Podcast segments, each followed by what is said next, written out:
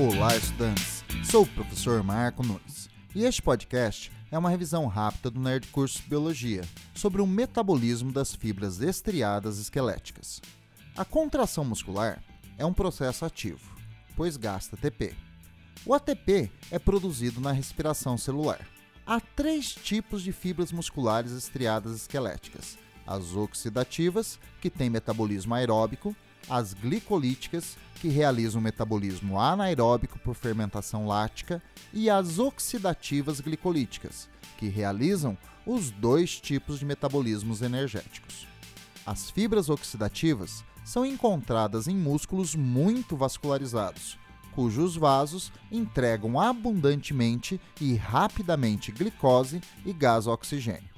Possuem grande quantidade de mioglobina, que é um tipo de hemoglobina muscular, capaz de armazenar gás oxigênio no interior das células musculares.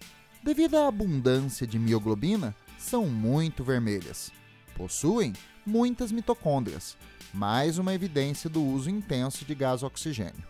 São fibras de contração lenta e resistentes ao exercício, apropriadas para atividades físicas aeróbicas de longa duração, como uma maratona. Já as fibras glicolíticas são encontradas em músculos pouco vascularizados, com lenta entrega de glicose e oxigênio. Possuem muito glicogênio armazenado e pouca mioglobina, sendo por isto brancas. Possuem poucas mitocôndrias, uma evidência do baixo consumo de oxigênio.